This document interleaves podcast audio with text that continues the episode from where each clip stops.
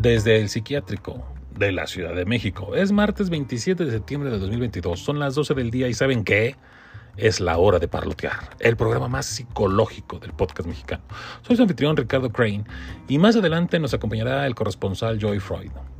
Oigan, fíjense que estoy bien entusiasmado porque el día de ayer, este, una persona que quiero mucho nos recomendó eh, que viéramos eh, un evento que rompió historia en la historia interplanetaria de la humanidad. Ah, pues sí, la NASA eh, desde hace 10 meses había lanzado lo que es la nave DART, o, sí, la nave DART, o el proyecto DART, donde este, la intención era eh, aventar un cohete contra un asteroide que obviamente es un asteroide que no pone en riesgo a la Tierra, que está a 160 mil millas de distancia y que obviamente ni siquiera nos iba a topar. Pero lo que ellos querían era probar qué capacidades tendríamos de que si eventualmente algún asteroide viniera en contra de nosotros, pues obviamente estar preparados para saber cómo defendernos. De hecho, el proyecto así se llama, Earth Defender o, Defensores de la Tierra. Y, la intención era justamente lanzar un cohete que, en el cual iban a estar probando un nuevo eh, combustible, este, iban a, tomar, van a tomar medidas de qué cuánto explosivo se, requirió, qué tanto daño le hicimos, cuánto, qué, qué, qué, otras cosas generó la onda expansiva, qué este, ahora sí que qué daño se le hizo. Y, por ejemplo, como era un sistema eh, gemelo con otro asteroide, este, bueno, ver, ver cómo se comportaba el otro, ¿no? Entonces, yo creo que me pareció, pues, la verdad, muy interesante. Eh, obviamente es la primera vez que nosotros influimos contra algún cuerpo celeste, nosotros como humanidad me refiero, de manera a propósito y pues ya explosiva y toda la cosa. Entonces la verdad me pareció bien interesante. El asteroide se, se llama Dimorpheus y pues vamos a ver, obviamente ayer lo único que se pudo ver fue cómo se fue acercando el, el DART en contra y ya obviamente pues cuando topó pues ahí se cortó la transmisión o por la distancia pues van a tardar en llegar las imágenes de lo que capten los telescopios este como se dice, este, pues superpotentes que tiene la NASA y toda la comunidad este, espacial. Entonces, la verdad, creo que fue un buen paso. Este, por ahí alguien dijo, ay, me siento como cuando se fue eh, la, cuando pisó el hombre de la luna por estar viendo este tipo de transmisiones. La verdad es que, pues a mí no me tocó, pero este, estuvo padre. La verdad lo disfruté, me gustó y bueno, si alguien quiere, lo puede ver ahí en YouTube. Está, o sea, yo lo vi en vivo, pero pues ahí quedó para la posteridad, para quien lo quiera ver. Realmente transmitieron a partir de las 5 de la tarde y por ahí de las 7, 7 y cachito fue cuando se, se, estrelló el... No, a las 6, a las 6 y cachito se estrelló el, cohete contra, la, contra el asteroide. Entonces, la verdad digo, a ver, no es Armagedón, si quieren ver acá muchas cosas, pues mejor, mejor vean la película, pero este, pues, estuvo padre, la verdad, tuve oportunidad de, de estar siguiendo la transmisión, me gustó, se la recomiendo. Eh, también, oigan, en la semana, ¿qué pasó? Se fue un grande, el último partido de, de, Roger Federer junto con aquel que hizo un doble, junto con aquel que mm, a lo largo del tiempo fue considerado como su rival, que fue Rafael Nadal. A mí en lo particular siempre me ha gustado mucho más el estilo de Federer que el de Nadal, pero bueno, pues fue un buen detalle que fueron considerados como rivales y Federer este pues se despide con él, ¿no? Creo que Nadal también se debería estar pensando en su despedida, creo que se ve más traqueteado que Federer, pero bueno, pues habrá allá él, este, repito, pues es cuestión de gustos. Para mi gusto, creo que Federer fue así como que la superestrella de esta última década.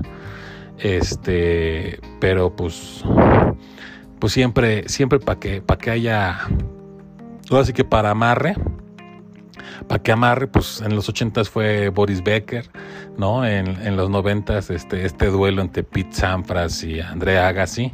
Y bueno, pues ya más para acá nos tocó, nos tocó ver. Me gustaría hacer un especial de tenis, porque la verdad yo estoy yo odio a la, a la, a la, a la, Federación Mexicana de Tenis, sobre todo por cómo la hundieron estos desgraciados corruptos, pero, y no hablo de este, ahora sí que raramente no hablo de esta, de esta administración, sino hablo de, ya de unos años atrás, pero la verdad es que se extraña el tenis en, en, en este país. En fin, eh, pues son esos dos como que intros y para no quitarles más su tiempo, porque ya para que entremos de lleno, pues me permito compartir lo que es el menú del día de hoy. Aperitivo, hablemos claro, Ayotzinapa y la, y la militarización. Plato fuerte, uy, Jeffrey Dahmer. Por cierto, no escuchen este programa si van a, comer en este momento. Acuérdense que nos tienen ahí en línea, entonces cuando quieran lo escuchen, pero traten de no mezclar sus alimentos con, con el programa. No está muy escatológico, no está grosero ni asqueroso, pero pues hay gente con, con, imaginación muy viva, entonces no lo hagan cuando estén comiendo. Y el postre, Plaza Mítica y Pablo Lile o Lyle, no sé cómo le quieran decir, dicen que es mexicano, entonces pues no sé, Pablo Lyle. Entonces, este va a estar bueno, va a estar entretenido, va a estar variado. Repito, no estaba nada desagradable, pero bueno, es nada más como que la advertencia que corresponde. Esto es de todo y nada y comenzamos.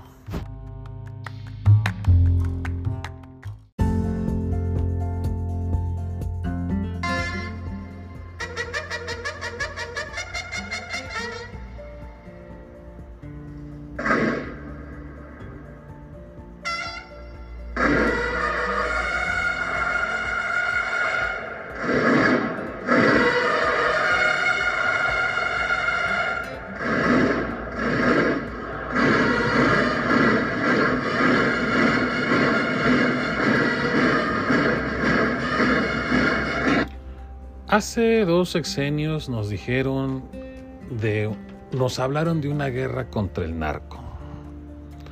El sexenio pasado decidieron bajarle el tono y prácticamente no hablar de ello para que la gente se olvidara. Y este año y este sexenio nos han querido poner el, el ejército hasta en el cereal. ¿Qué es lo que está pasando? Miren, el día de ayer se conmemoraron ocho años de lo sucedido en Ayotzinapa.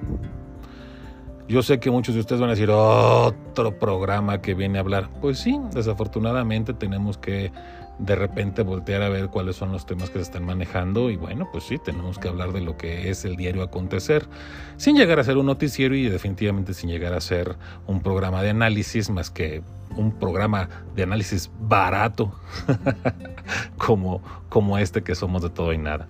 Pero miren, esto es importante porque todos estos días y todo este previo al, Día de la Independencia y justamente la conmemoración de lo de Yotzinapa, eh, para los que a lo mejor no se han enterado muy bien, bueno, bueno, pues eh, en aquel entonces, en 2014, el gobierno de, Enrique Peña Nieto dio una versión histórica. Se le dice versión histórica porque así es como se denomina jurídicamente. ¿sí? No es porque sea clase de historia ni porque sea una historia de nada. O sea, simple y sencillamente así se le denomina porque esa es la versión pues, prácticamente oficial con la que se registra la situación. Ahora, ¿qué fue lo que pasó? Miren, a mi entender eh, por cierto, les recomendamos un hilo que reposteamos en la cuenta oficial de Todo y Nada, eh, justamente de la, de la reportera Penilei Ramírez, que Penilei, si nos escuchas, te mandamos un abrazo y mucha solidaridad por todo lo que te están ahora tundiendo desde las redes y desde todo el séquito de, del presidente y su bananera. Em, ella publica un, un hilo que ahorita vamos a entrar un poco más, pero esto se lo comento porque todo va relacionado. palabras más, palabras menos, o bueno, muchas palabras más. Eh, lo que fue Murillo Karam y el gobierno de, Peña Nieto dijeron que, bueno, los guerreros unidos se habían estado este, peleando entre bandas y confundieron a los muchachos y se los llevaron a quemar, o sea, los, los atraparon y se los llevaron a quemar ahí a un, a un este, despoblado, ¿no? Bueno algunos restos se fueron en el río y pum, se acabó. Este, ¿quién había dado la orden? Pues José Luis Abarca, que era hermano de una, perdón, esposo de una guerrera unida y que realmente pues estaba a cargo de la plaza de, lo que es la zona de, de, esa parte de Guerrero. Eh, y ahí quedó.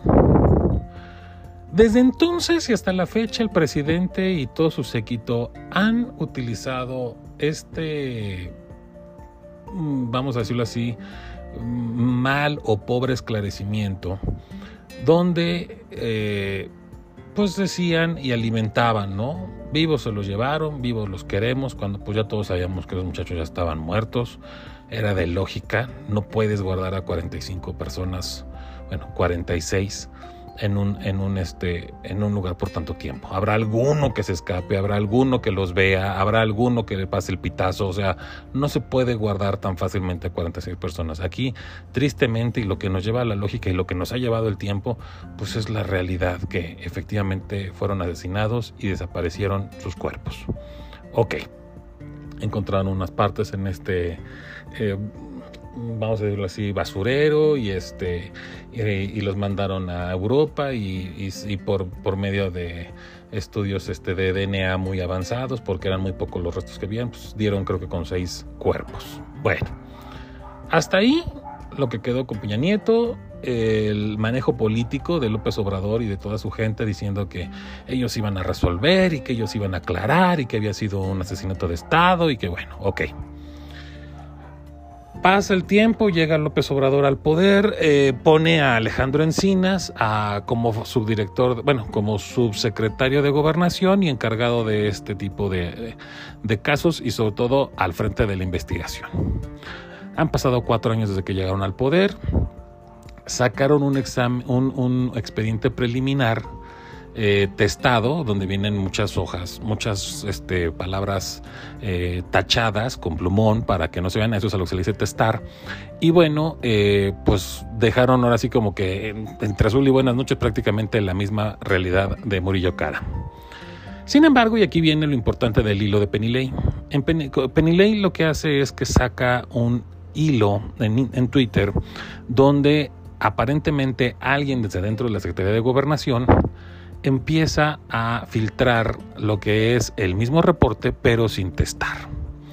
Vienen cosas muy aterradoras, la realidad. Lo que dicen es que, bueno, efectivamente la policía de Abarca, la policía municipal, detiene a los muchachos que estaban yendo a querer afectar a un mitin de su mujer.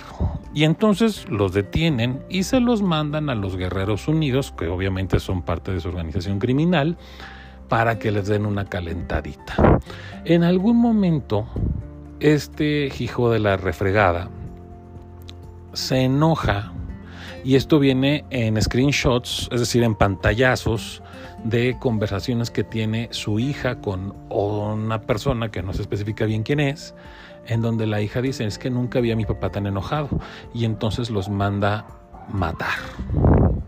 Es decir, ahí queda claro que quien mandó matar a, eh, este, ¿cómo se dice? A, a, los muchachos, pues fue José Luis Abarca quien está en la cárcel y que, ojo, eh, están buscando la manera de sacarlo, porque no se les olvide que José Luis Abarca apoyó a López Obrador, López Obrador lo puso a él como candidato y realmente era parte de su movimiento. Entonces, ahí, ojo, ojo, José Luis Abarca sí Sí, sí, aparece como culpable, tanto en la verdad histórica de Murillo Karam como en la verdad no histórica de Encinas. Ok, bueno, su gente le dice en estos screenshots que ya hablando con él y con sus, pues ahora sí que con sus subalternos, que son un chorro, que este, que qué pasó, que este, que qué van a hacer. Obviamente le dicen, pues, pues acábenlos, ¿no? Entonces dicen, no, pues que son un chorro, aquí no vamos a dejar. No, pues que cúbranlos bien, que unos los van a llevar a una mina, a otros los van a llevar a no sé qué. Y aparentemente seis quedan vivos tres, cuatro días después en una bodega. Es decir, cada uno de estos sicarios agarró a un grupo de muchachos y discúlpenme lo que voy a decir, algunos fueron canibalizados, algunos fueron muertos a golpes, algunos fueron, bueno, ustedes saben cómo trabaja el crimen organizado en este país. Cada uno, cada grupo pues tuvo un final poco, poco agradable y, muy triste. Eh, ¿Qué sucede? Se desaparecen, unos los avientan al río, otros los queman, ¿no? Eh, principalmente no los querían quemar porque decían, pues es que vamos a hacer una, madera tremenda, pues imagínate la temperatura que tiene que hacer para que se quemen 46 cuerpos al aire libre, ¿no? Entonces, dijo, son sicarios, pero tampoco son pendejos, desafortunadamente saben hacer su trabajo para las desgracias que hacen. Entonces, eh, pues así pasa. Algunos aparentemente los fueron a echar a, una mina, otros a un pozo y así. ¿Qué sucede?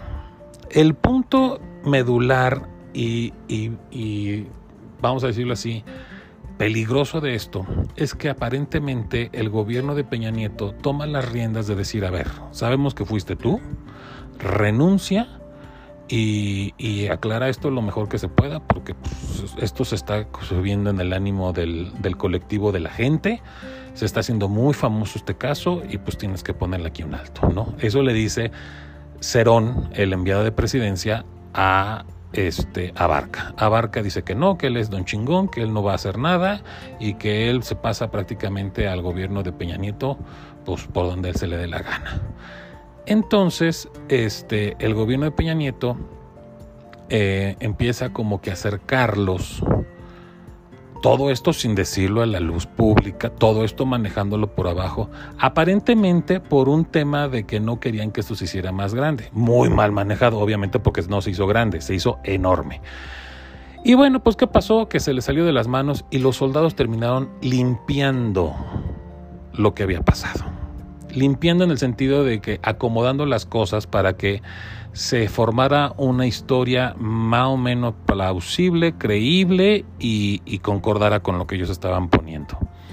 Obviamente porque ellos saben que Guerrero pues estaba en aquel entonces tomado por pequeños grupos de poder de crimen organizado. Hoy, hoy en día, pues sabemos que el crimen organizado está sentado en la silla del gobernador, ¿no?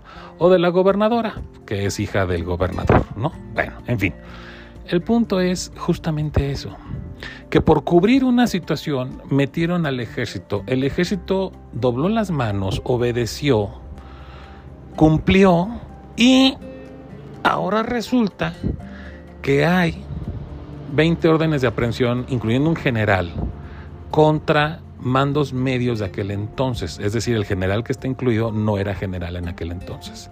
Es decir, la nueva versión habla de que sí hubo involucramiento del Estado, pero que quede bien claro, no están diciendo que ni Peña Nieto los mandó matar, ni el ejército los mandó matar, sino mandaron a recoger. Queda duda de ahí seis muchachos que estaban encerrados, quién los mató, si los mató el ejército y los desapareció el ejército, o fue gente de Abarca. Eso es lo que queda todavía duda. El punto aquí es, obviamente, es que ya entró el ejército como responsable o corresponsable de lo que sería el encubrimiento de una verdad. Ahora, ¿esto qué significa? ¿Que están encerrados los que inocentes? No, no necesariamente. José Luis Abarca sí es culpable y muy culpable. Una, otra. Los muchachos eran guerrilleros, terroristas. No, no lo eran. Son muchachos de escasos recursos, muy, muy, muy ignorantes, que no tienen muchos que no tienen nada de medios económicos y que ellos van y se prestan para hacer lo que les digan estos cuates, incluyendo, es decir, los que dirigen las rurales, que no hay que olvidar quiénes son, que son parte del crimen organizado y que los utilizan para golpeteo político, para manifestaciones, para romper marchas, para, es decir, ¿por qué creen que todo el mundo anda con la cara cubierta? Eh, cuando se ponen violentas en las marchas? Pues por eso, porque son grupos de choques. Y estos muchachos, para eso los hacen. Van a la escuela, que para estudiar, pero realmente los ponen a hacer ese tipo de labores. Obviamente cuando se gradúan, entre comillas, pues ni son maestros, pero tampoco son guerreros, son unos pobres muchachos que si no entran a la Secretaría de Educación Pública a, calentar una silla o a adoctrinar gente, o, o sea, a, acabar con el, con el, con la cuestión educativa de sus, de sus comunidades, pues ellos no tienen manera de ganarse dinero en ningún otro lado. ¿Por qué? Porque aquí tienen dinero para, para hacerla de estudiante y dinero para hacerla de, docentes. O sea, en manos de quién están los niños, ¿sí? o sea, que, eso ya sería para darnos otro programa como de tres horas. Entonces, vean todo lo que esta corrupción asquerosa abarca. Abarca ahora sí que abarca, abarca al presidente municipal, abarca al ejército por estar cumpliendo órdenes estúpidas de un presidente estúpido como fue Peña Nieto, abarca a los niños que son víctimas como alumnos de las rurales y como alumnos de eventualmente esos maestros, que se supone que es como salen de las, de las este, normalistas. Entonces, ese es el problema que no solo ya estamos llegando a un punto en donde eh, la gente está harta de ver el crimen organizado, sino que están metiendo al ejército a todos lados y entonces ya ahorita esta discusión que acaba de meter el PRI, obviamente pues para salvar el pellejo de Alito, para romper la alianza y para salvarse él, de incrementar más tiempo el ejército, pues habla de que primero que nada no le van a dar, no le van a seguir dando dinero a esas, este, a, los estados para que tengan unas policías dignas, de que ellos ven que en dos años, pues el ejército, la marina no van a hacer absolutamente nada y van a estar más para seguir haciendo absolutamente nada. Y tercera, pues que los soldados nunca van a estar entrenados como policías. Un soldado está entrenado para aniquilar a su enemigo, matarlo, para que quede claro. Y aquí, lejos de ponerlos a aniquilar a los narcos, los ponen de albañiles, que no es nada peyorativo, pero no están entrenados para eso. Los ponen de vacunadores, los ponen de controladores aéreos, los ponen a controlar aduanas, los ponen a... O sea, es decir, están haciendo todo lo posible para pudrir esa institución que es el ejército. Aquí, lo digo y lo repito, claramente, yo no estoy en contra del ejército, pero sí estoy en contra de que lo pongan a hacer cosas que para lo que no están entrenados, incluyendo las labores policíacas, incluyendo las labores eh, administrativas, que lo único que están haciendo es que con esa gran opacidad con la que se manejan cualquier ejército del mundo, es que ellos no den cuentas y se estén haciendo ricos con el erario público. Acuérdense que es muy fácil acostumbrarse a lo bueno, es muy fácil acostumbrarse al dinero, es muy fácil acostumbrarse al poder. Y sí, el pueblo, el pueblo está muy metido con el ejército. El ejército es realmente, y se los digo con todo respeto, hay soldados que no saben ni hablar español. Hay soldados que tienen un bajísimo nivel de cultura. Y si a ellos, a esa estructura de gente, que no está para defender la constitución, sino que están para obedecer a un señor loco que se cree todopoderoso desde Palacio Nacional, es un peligro para todos y cada uno de nosotros. ¿Sí? Ellos no están cumpliendo con protegernos de los malos, del crimen organizado.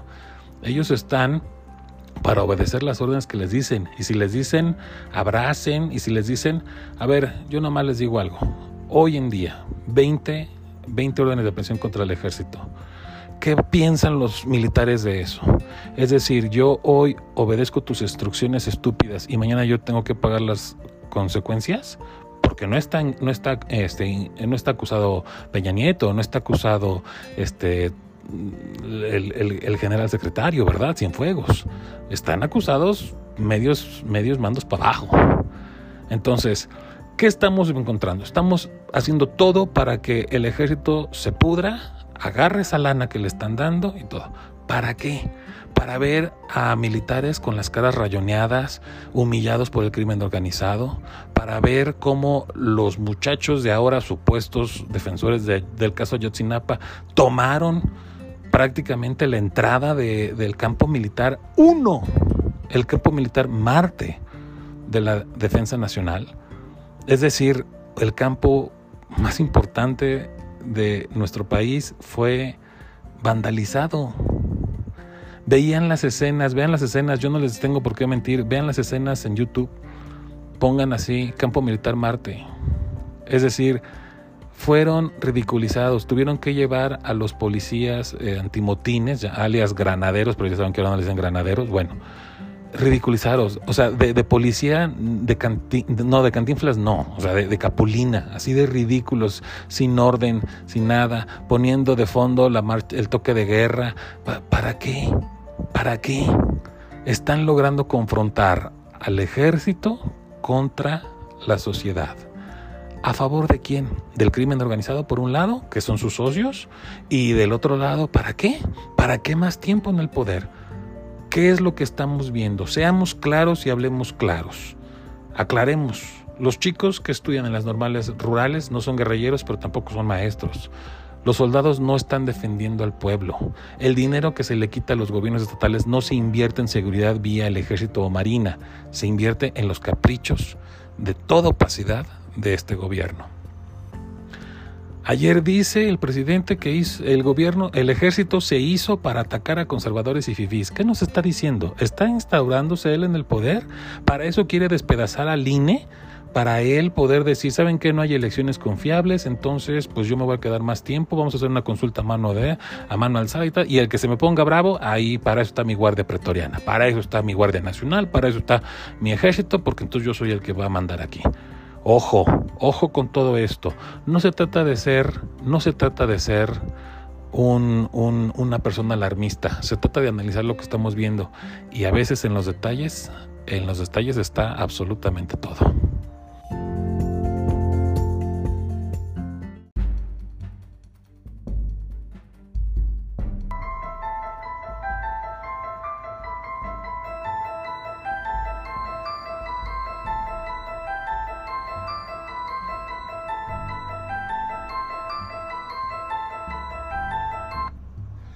No sé si les ha pasado, si tengan en, en, casa o en su grupo social, es el clásica, la clásica persona que dice, ay, no, no, no, nomás de oírla me da miedo. efectivamente estamos escuchando las campanas tubulares de Mike Oldfield, mejor conocida como la canción del exorcista. Oigan, pues fíjense que el sábado me aventé de esas cosas que uno tiene muchas cosas que hacer. me aventé el maratón, me maratoneé la nueva serie que están anunciando en Netflix de llamada Dahmer y que obviamente hace referencia a la vida de Jeffrey Dahmer. Y decidí traerla al programa porque independientemente de que ya aquí en aquel en algunos episodios hemos hablado sobre temas de de justamente pues algunos asesinos seriales o, gente mala. Este, el sexenio, digo, el, el, el, segmento anterior.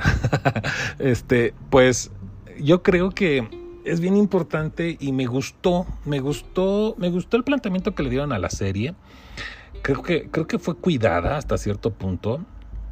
Digo, ahorita vamos a platicar más sobre el caso, porque pues, es una atrocidad y no puedes como que pintarla color Disney. Sin embargo, creo que, creo que, creo que fue cuidada sin llegar a lo ex, a, lo grotesco, ¿no? Creo que, creo que eso por un lado fue, fue bueno. Por otro lado, me gusta porque le están dando mucha importancia. La vi que está en un buen top en, el, en, el, en lo que se está viendo aquí en México. Y creo que como mensaje para los jóvenes o jovencitas, la verdad me parece que es muy sano que la vean, porque a veces siento que hoy en día los chavos están en el plan de que, ay no, guacala, yo no fumo y yo no tomo porque eso es de ancianos y eso te engorda y esto, ah, pero eso sí, me inhalo, me inyecto hasta el dedo, ¿no? Entonces, ojo, ¿no? Hay que, yo creo que es importante que sepan con quién van a tomar y con quién van a fumar o con quién van a hacer lo que vayan a hacer, pero pues siempre como que con un poco de confianza sobre de, quién se trate, con quién salgan. Entonces me pareció bueno, me pareció bueno que lo vean. Jeffrey Lionel Dahmer nació un 21 de mayo de 1960 en Milwaukee y, bueno, realmente fue un tipo eh, que vivió una vida bastante conflictiva. Eh, no, no estoy hablando de la serie, por lo tanto, o sea, sí y no. A lo que estoy, a lo que yo me refiero es que no los estoy invitando a ver la serie. se las estoy compartiendo. Quien la quiera ver, qué bueno. Así que si hay spoiler, pues sí, obviamente va a haber spoilers y con la pena. Si no quieren, si la quieren ver, pues entonces este, brínquenle al, al postre porque pues aquí va a haber spoilers. Independientemente de que ya tiene más de una semana, entonces yo creo que ya quien la quiso ver ya la empezó a ver y quien no, pues este, pues hay que, que, platiquemos. Eh, fue apodado el, el caníbal de Milwaukee y obviamente pues es porque se trata de un asesino en serie estadounidense que fue el responsable de la muerte de 17 jóvenes este desde 1978 a 1991. Por ahí aparente no aparentemente creo que creo que solamente fue uno, un menor de edad. Sin embargo, se le escapó otro menor de edad, ¿no? No, no era un pedófilo, la realidad es que no era un pedófilo desde lo que yo he podido ver. Sin embargo, bueno, a ver, fue un cuate y esto yo creo que es importante que ya hablé de los mensajes para los jóvenes, ahora voy a hablar de los mensajes para los no tan jóvenes adultos que, que ya están en, en, formación de sus familias y es porque realmente lo que muestran en más de una historia que se ha narrado de él, primero que nada una madre de, pues con una tendencia a drogarse bien cañona. Y estoy hablando de drogarse por medio de pastillitas, ¿no? Para todo se quería empastillar y, y sin ningún tipo de control aunado de que, bueno, estamos hablando de 1960, o sea, en aquel entonces las, las, las, ¿cómo decirlo así? Las métricas médicas para, para empastillar a la gente, pues eran mucho más ligeras que las de ahora, ¿no? Hoy todavía como que dicen, no, pues estás embarazada, espérate, no te vayas por ahí, ¿no? Sin embargo, en aquel entonces, pues la verdad es que no había tanta información al respecto y pues sí, ya muchos doctores básicamente, ah, se quiere dormir, pues están sus pastillas y que le duele, pues tómese esto y, y el veto, pues bien gracias, ¿no? Entonces, por un lado se abre esa posibilidad de decir, bueno, realmente, eh, ¿qué fue lo que lo dañó, no? Tenía cuestiones y arranques psicóticos, algo que me, algo que me, y psicópatas, este, algo que me extrañó mucho es que eh, a lo largo de su vida tuvo mucha cercanía con el olor a putrefacción de la carne y él nunca lo tuvo mal, cuando ahí mismo explican, ¿no? Que, bueno, por ejemplo en la serie explican que, que pues eh, el olor está, ahora sí que nuestro cuerpo está hecho para que cuando detectemos ese tipo de olor, automáticamente lo rechacemos y nos genere bastante, pues, repugna, ¿no? Y, curiosamente a él nunca le generó un olor, nunca le generó una, repulsión. O sea, él realmente este, pues, tuvo cercanía en muchos sentidos y ya. El papá el papá creo que fue un hombre, aparentemente por lo que he leído y todo, pues como que sí estaba muy harto de su mamá.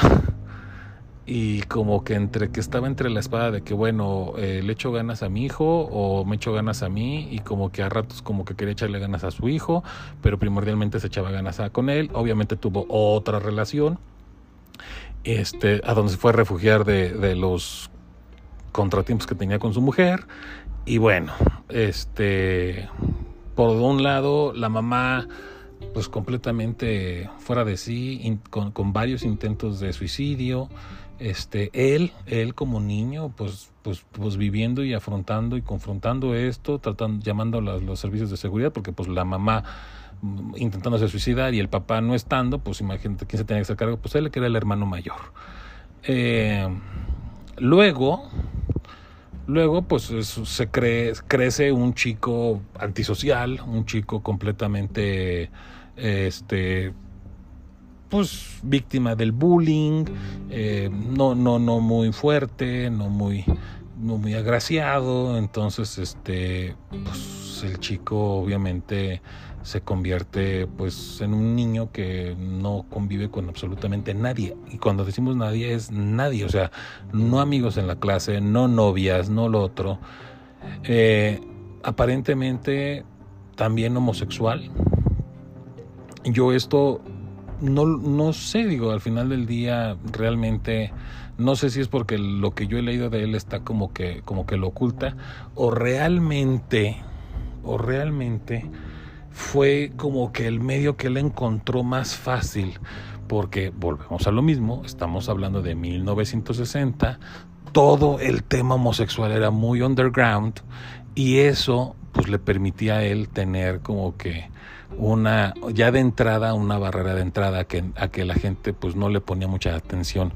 Por un lado a la raza negra porque él se abocó mucho a las minorías es decir a negros y asiáticos entonces por un lado y latinos y latinos realmente creo que de sus víctimas creo que solamente dos eran blancos pero todos los demás eran o, latino o este o negros primordialmente y, asiáticos. Entonces, pues él se, él se, él se acogió en, en estos barrios pobres donde pues la policía ni siquiera iba.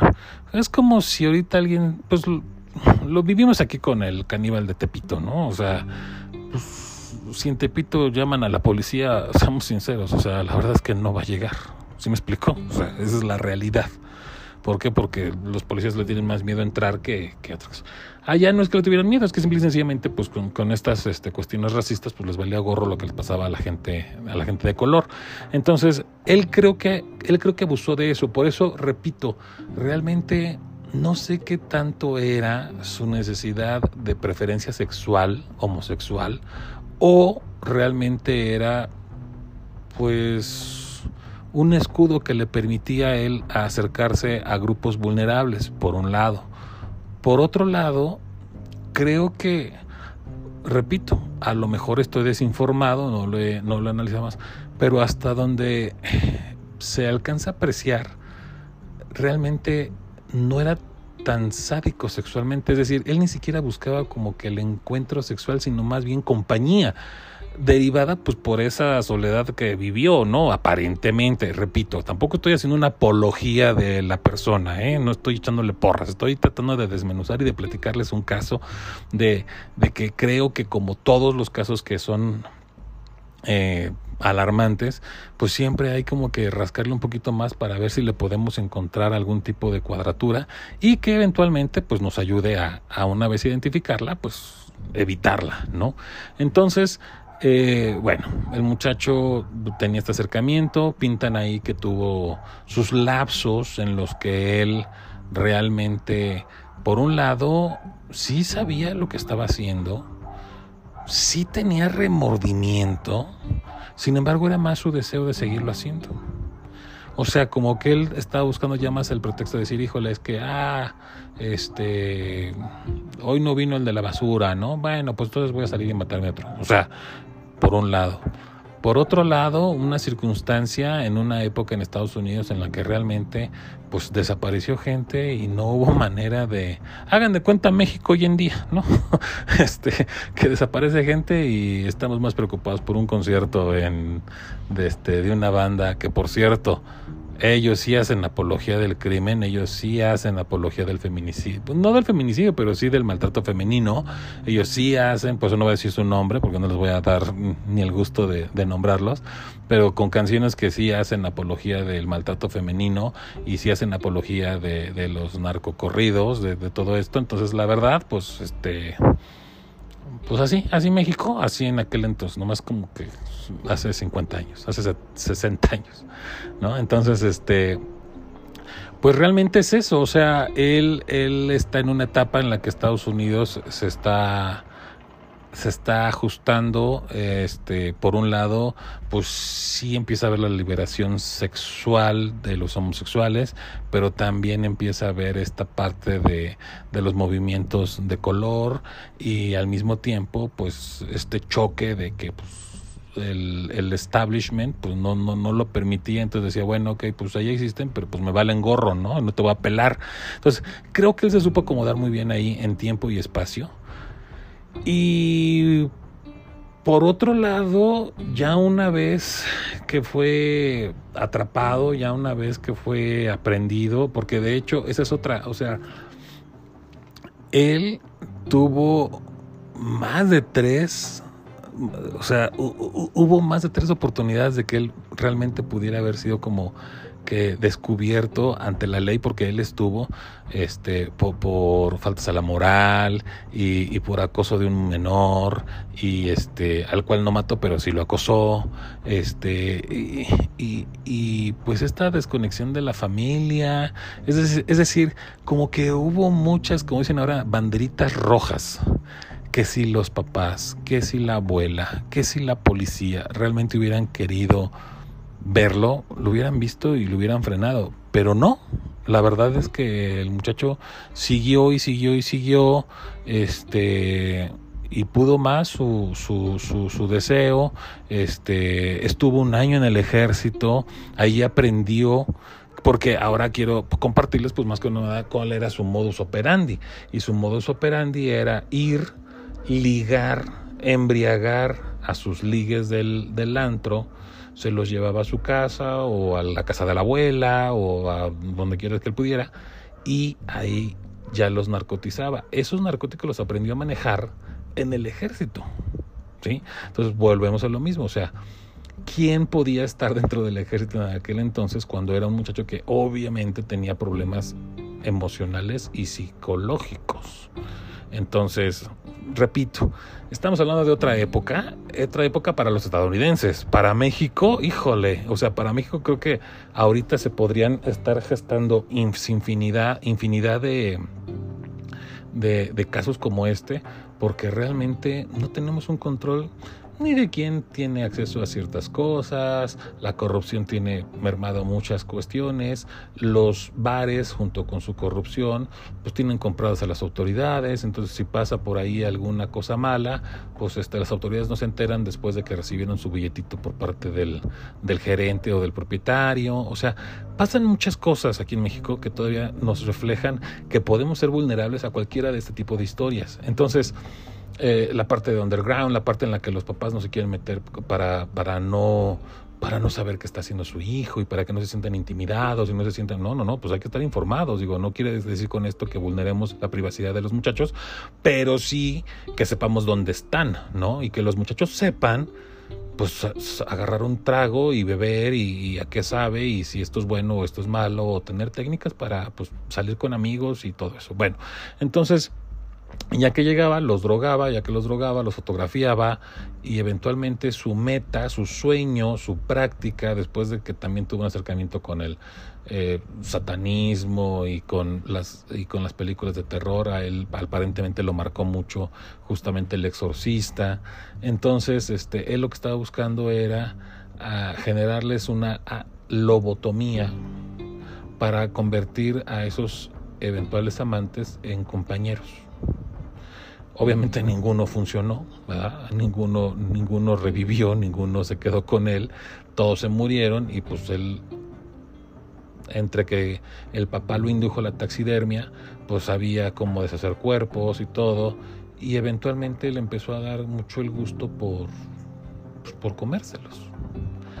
Un monstruo, definitivamente creo que también fue llamado así como el monstruo de Milwaukee o el carnicero de Milwaukee.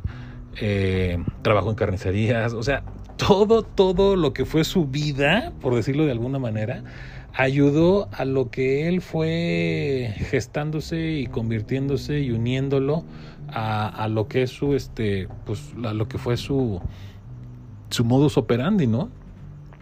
Aprendió a dormir, a, las víctimas, aprendió a, este, a, deshacer, a destazar a los cuerpos y, este, y eventualmente pues a prepararlos y cocinarlos.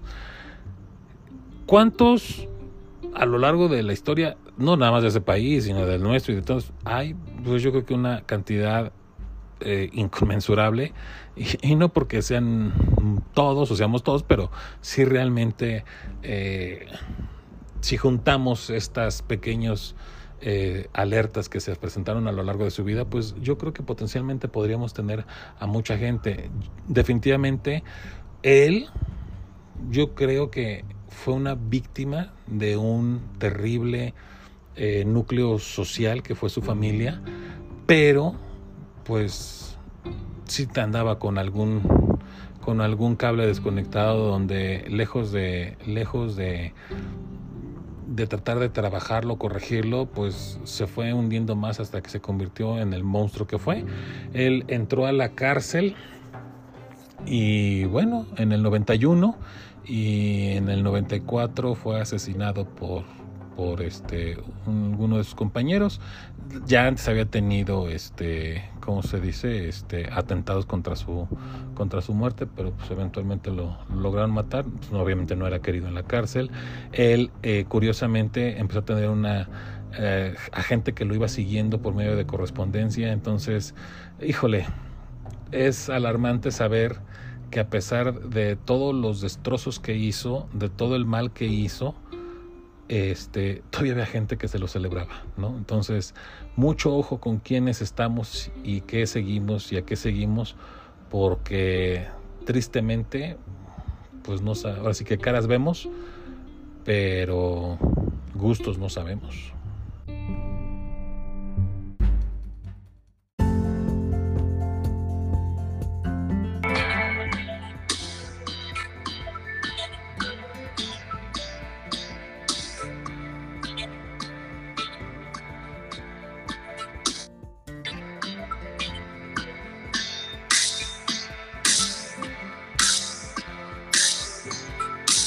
Me dieron ganas de ir de shopping.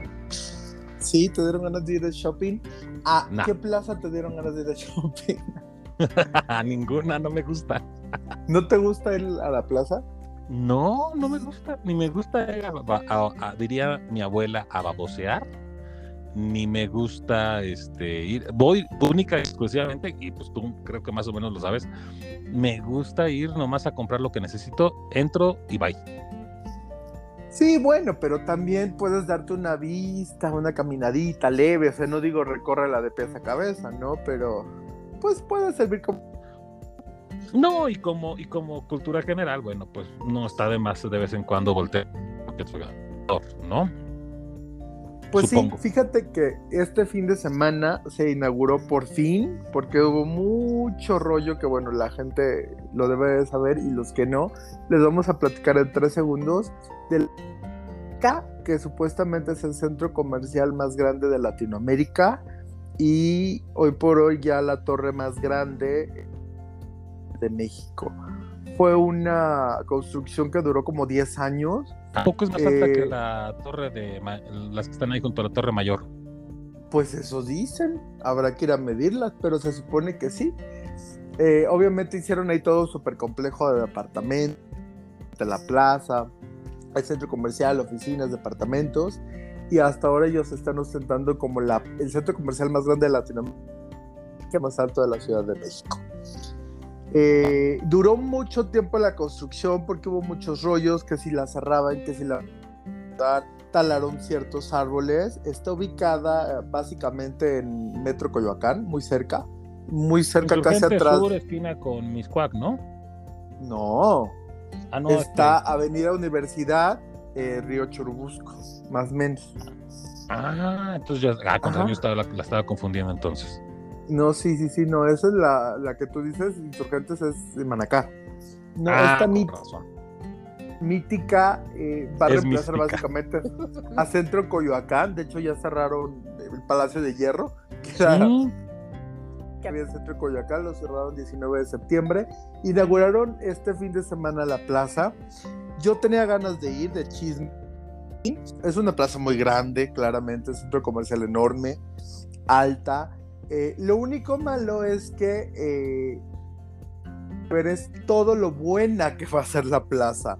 No pude ver lo buena que es porque muchísimos negocios no habían abierto todavía. ¿eh?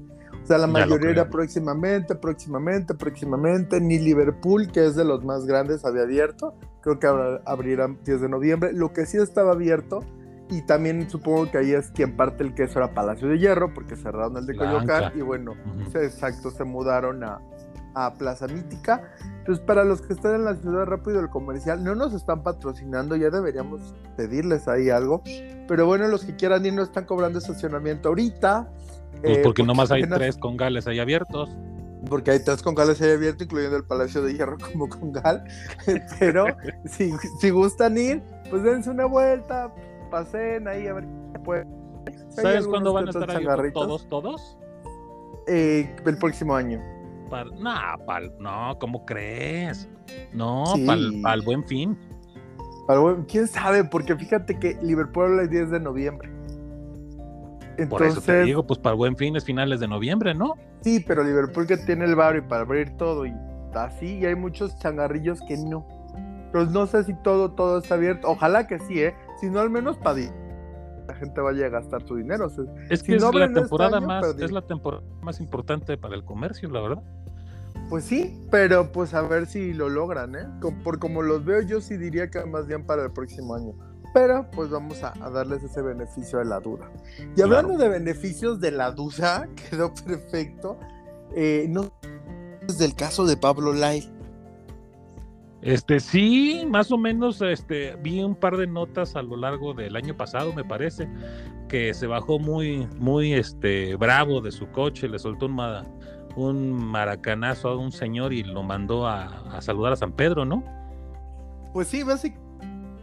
Mucho resumen, mm, eh, Pablo Laila hace mucho tiempo en Miami, ni siquiera iba manejando él, sino que iba como con su cuñado o algo así que vive en Miami, retaron un carro, no sé qué, iban al aeropuerto y pues iban muy acá, muy en su carro papas lujoso, fritas. muy papas fritas, y como que hubo ahí un altercado que es el señor se metió o ellos se metieron, pues el señor bajó como a reclamarles, también esos viejitos peleoneros, pero pues ya un señor grande. Entonces se hicieron como de palabras y el señor se regresó a su carro y pues ya se dijeron lo que se tenía que decir, ya se lamentaron, ya cada quien para su caso, para donde fueran, pero no, Pablo eh, baja del coche eh, es lo que se ve en un video, porque hay un video. Quien no lo haya visto, pues búsquelo. Después de unas cámaras de algo así. Entonces va Pablo la baja, no sé qué tanto le dice al señor. El señor como que levanta las manos, como diciendo, a ver, ya cálmate.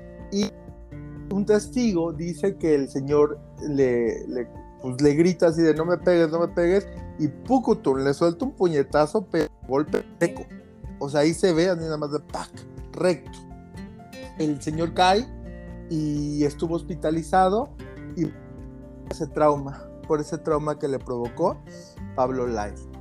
Entonces, pues en ese ataque de ira, de, esa ira de automovilista, pues la verdad es que básicamente echó a perder a lo mejor si no toda su vida, para no sonar drástico, pues sí una gran parte de ella, la neta. Este viernes ya empezó en Miami el juicio contra, contra este actor, Pablo, Pablo Lai es un actor, por si no lo sabían. ¿Y si es muy eh, famoso? Pues fíjate que hizo unas, hizo unas cuantas novelas, pero así como la fama un poquito ya más extendida y generalizada por la gente que no ve novelas, fue protagonista de la esta Mi Reyes contra Godines, que sí tuvo un cierto éxito. No te voy a decir, puta, la película más exitosa del cine mexicano, pero tuvo un, buen éxito en taquilla. Entonces ahí se dio a conocer más. Entonces sí era un actor que estaba pues surgiendo, ya había protagonizado novelas, ya estaba haciendo cine, ya había dado ese salto. Digo, el cine mexicano hoy por hoy tampoco, mm, digo, hay cosas muy buenas, pero él no empezó como haciendo las cosas buenas, pero las populares, las taquilleras, las que le dejaban varo, ¿no? Entonces como que se estaba consolidando como un buen actor eh, y pues ahí se cuarta un poquito su vida. Este caso, este asunto, eh, tiene ya tres años ya tres años fue que le dio el maracanazo a este hombre, 63 años tenía el señor. Entonces también es una de las cuestiones que muchos dicen, oye, no, no representaba una amenaza. Porque la defensa, claro, por supuesto. Sí, yo, o sea, ajá, o sea, te bajas y te ves un señor de 63 años que ahí se ve, ¿cómo se llama en el video? No es un físico constructivista ni nada por el estilo, no es boxeador el señor, era un señor común de 63 años y pues le, le, pega, a pesar de que se ve que el señor le dice algo así como no me pegues. Gorro y pácatelas. Eh, esto a él se le complicó la verdad también por la cuestión de la... ¿Cuándo fue que pasó esto? Fue el 31 de marzo del 2019. Y bueno, pues sabemos que la pandemia se empezó a suspender su juicio, no lo dejaban trabajar, la defensa eh, estaba tratando de, pues de, pues, un, por así decirlo, eh, jurado para tener, pues, si no ventaja, al menos no estar tan en desventaja. Yo la verdad es que sí veo un poquito. Para que no estuviera tan en desventaja como así agarró al viejito. Dale, exactamente. Entonces, bueno, la verdad es que este asunto está, pues se ha retrasado, han pedido, han pedido, el, el juicio ya comenzó, ahora sí, esperemos que no se vea pausado, que no sea prorrogado y que ya se pueda llevar a cabo, tanto para brindarles la, justicia que puedan solicitar los familiares de la víctima, como a él que no esté también en ascuas, ¿no? Porque pues todos este tiempo también están viendo si se lo cuentan o no, por si llega a haber alguna Pues sí se lo cuentan, ¿no? O sea, sí se puede hacer como de manera retroactiva, decir, bueno, son 10 años, ya te aventaste 3, pues ya nos te faltan 7. Pues esperemos que sí, nada más que no, están hablando como de unos 15 años de cárcel para este actor. Pues yo la verdad lo creo correcto y qué bueno que sea así. O sea, cuando, es, cuando es un ataque artero así como este, pues la verdad que, que pague por, por andar de loco, este, ¿cómo se dice? Figuroso, ¿no? Pues sí, de andar como violento, ¿no? Hay mucha gente que es muy violenta al, al volante que se pone en su plan y no mide las consecuencias. Yo la verdad es que estoy seguro que este pobre hombre se súper arrepiente de haberse bajado, de haberle dado el golpe, porque independientemente de que no hubieran matado, o sea, lo que hizo estuvo súper mal. O sea, te vas y ya se había hecho de palabras con el conductor, que era su cuñado. Yo no le veía de bajarse y todavía si el señor te está diciendo no me pegues, o sea, eh, la defensa lega sintió que estaba en peligro su familia y bajó como a protegerla. Pero dices, pues qué peligro si el señor ya se iba. ¿Vieron? no, no, no, no. Si hubiera estado armado, bueno, te la creo, ¿no? Claro. Pero el señor no se ve para nada que pues tengan intención de, de armarse, ni nada por el estilo. Yo, yo creo que la verdad fue un cuate que se sintió con, con los cuernos de la luna, este famosillo y prepotente y pues a la final del día joven y, y tonto, ¿no? Digo, a, todos, yo en mi caso tengo un carácter del, del cocol y tampoco me gusta. Tú sí te has bajado puñetearte con gente. Este, me han contado. Pero si ves a alguien que lleva la plena desventaja y, y ya y ya dijo, pues ahí muere, pues entonces este pues ya muere, ya que tanto le haces, ya que se sube y que se vaya, ¿no? Y por muy enojado que estés, no te vas a poner a golpear a un viejito, a una mujer, ¿no? Que hay mujeres que son muy violentas y muy agresivas en la Ciudad de México. Tampoco, tampoco podemos comparar las reglas y las normas de manejo en la Ciudad de México con Miami. El, el estadounidense tiene mucho más estricto control vehicular y de tránsito. Sí, definitivamente yo creo, te podría asegurar que hay menos cafres en esta de México y también por eso eh, sorprende a muchos, ¿no? O sea, yo que vi el, eh, ese video, eh, sí me parece algo sorprendente porque como bien dices, ¿no? Cuando estás como en esa ira y te bajas y hay otra persona que ves en más menos. Digo, tampoco es que le pregunte su edad o, sus condiciones de salud, pero pues he visto mil y un ciento de, peleas, eh, ya sea por por las calles pequeñitas, que se mete uno, se baja y ahí como que sí, sí, sí, como que nada más están tanteando y a la mejor hora luego ni se llegan a nada más ahí como que disimulan la ira. Hay unos que sí se llegan a pegar unas dos, tres cachetadas y ya cada quien se va con su golpe y queda en el carro y ahí párale, ¿no? Pero también si te bajas y ves que es un viejito y el viejito ni siquiera está dispuesto a pegarte, antes de box y dijo, a ver, te voy a entrar y dale duro. O sea, el señor levantó las manos, se ve así como diciendo, no, no, no, ya, ya, y muere, y muere. Y que va y poco, ¿no? Y le da un golpe bien puesto. Sí, con toda la fuerza. Sí, con toda es mexicano? Sí, es mexicano, fíjate. Uy, no, bueno. Sí, man. Pues sí. Pues me huele que iba como de acá de Juan Camaney. Lo, por cómo se ve el video, por lo como rápido. Porque aparte, otra cosa que también tiene un poquito en contra es. O sea, si ya le pegaste y el viejito se cayó, pues lo dejó pues ahí. Ayúdalo. Ajá. Tienes que llamar, ahí por, por ley tienes que llamar a, la, a los servicios de emergencia, por ley. pues sí, él pudo haber hecho muchas cosas y la verdad lo único que hizo fue darle un buen golpe que terminó con la vida del señor unos días después en el hospital. Entonces, pues... pues qué, reprobable cuate.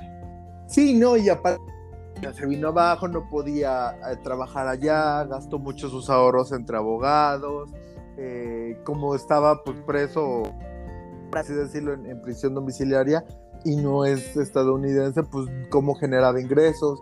Creo que ya su esposa lo... lo entonces sí se le vino, la verdad, el, eh, pues una, una difícil que él también un poquito se buscó, estamos de acuerdo en eso, ¿no? Ah, no, 100%. 100%. Hay una película muy buena con Michael Douglas, no sé si alguna vez lo viste, eh, la viste, se llama Un día de furia. Eh, no es donde ya hacen Michael Douglas mm, que va pues no, grande, de una hamburguesa, Madurón que va, que va a la hamburguesa y dice, no se ve como en la foto, y va con una ¿Es esa? Sí, es esa, es muy buena. Sí. no la he visto toda, solo vi esa escena y me pareció buenísima.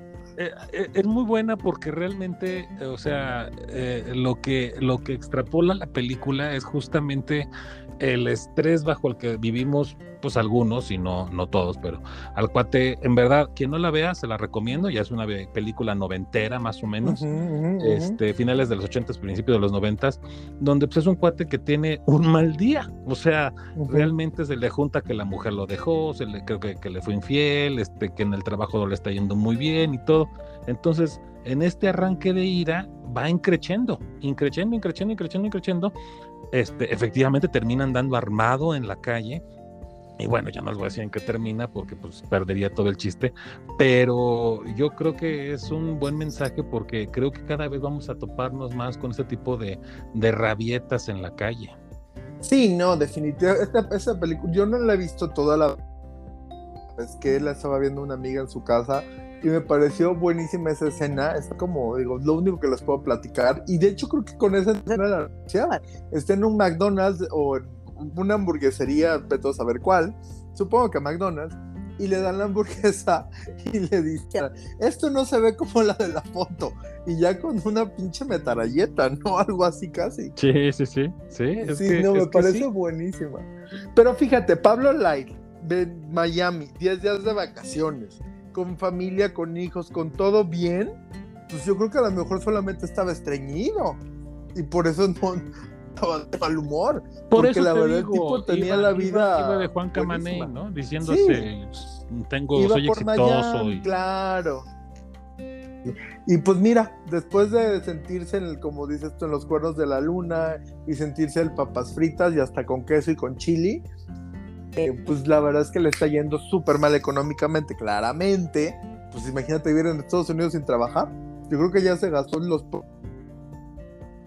No, y lo que yo, eh, yo, no sabía que estuvo en prisión domiciliaria, ¿no? En prisión domiciliaria no le van a no le van a cuantificar como si fuera cárcel. Pues están pidiendo que sí, la verdad es que no sabremos, ya está el juicio, hay muchas cosas que van a ir pasando, eh, ya usted los, lo podrá ir buscando, pero cuando se tenga un veredicto, aquí se lo vamos a contar de primera mano.